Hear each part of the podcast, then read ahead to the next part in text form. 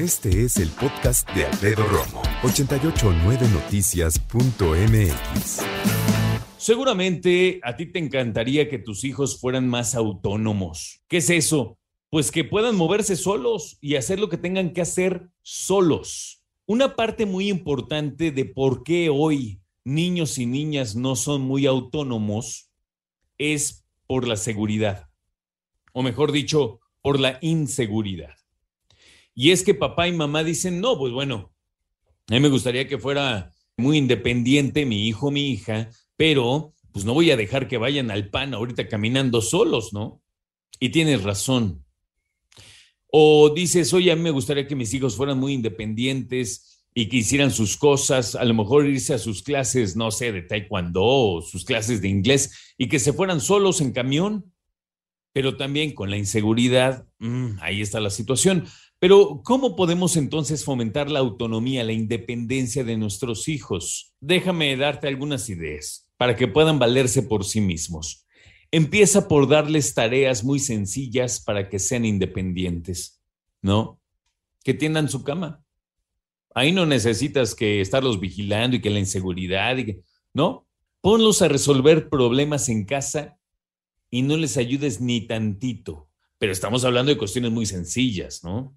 Por ejemplo, diles que hagan su closet, que ordenen su ropa, que la doblen, que la cuelguen, incluso puedes verte un poquito más exigente, también creativos y decirles, oye, pues ponlos por colores o por temporada. Esa ropa que ahorita no estás usando porque hace mucho calor, no vas a usar suéteres, sudaderas, etcétera. Tú sabes a qué me refiero. Incítalos a que aprendan nuevas cosas y no seas muy exigente, porque la exigencia y el perfeccionismo ahuyentan la creatividad. No hay nada peor que un papá que dice, a ver, hazlo tú solo.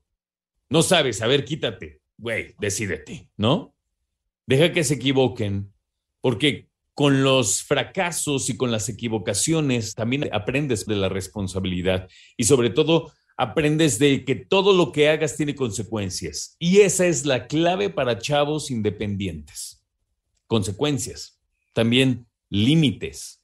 Pero no les exijas demasiado, no los ridiculices, no los critiques, no los imites, ¿no?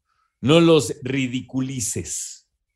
Cuando terminen los proyectos que tú les impones o que les colocas, recibe ese resultado con mente muy abierta y muy dispuesto a reconocer su esfuerzo y demostrarles cariño, porque el amor hace personas seguras de sí mismas Tú no puedes traerte a tu hijo en friega, humillarlo, castigarlo, pegarle y esperar que tenga buena autoestima, por Dios. Eso no se puede, ¿no? Entonces, tienes que demostrarle con amor, con cariño, con respeto, con paciencia, que ella o que él o que ellos pueden hacer las cosas, que pueden ser personas independientes, confiables. Yo sé que no quieres sacar a tus hijos por la inseguridad en muchos niveles, pero sí pueden quedarse en casa. Déjales tareas cuando tú no estés. Y vas a ver que te vas a encontrar poco a poco hijos más independientes, más responsables, más confiables también.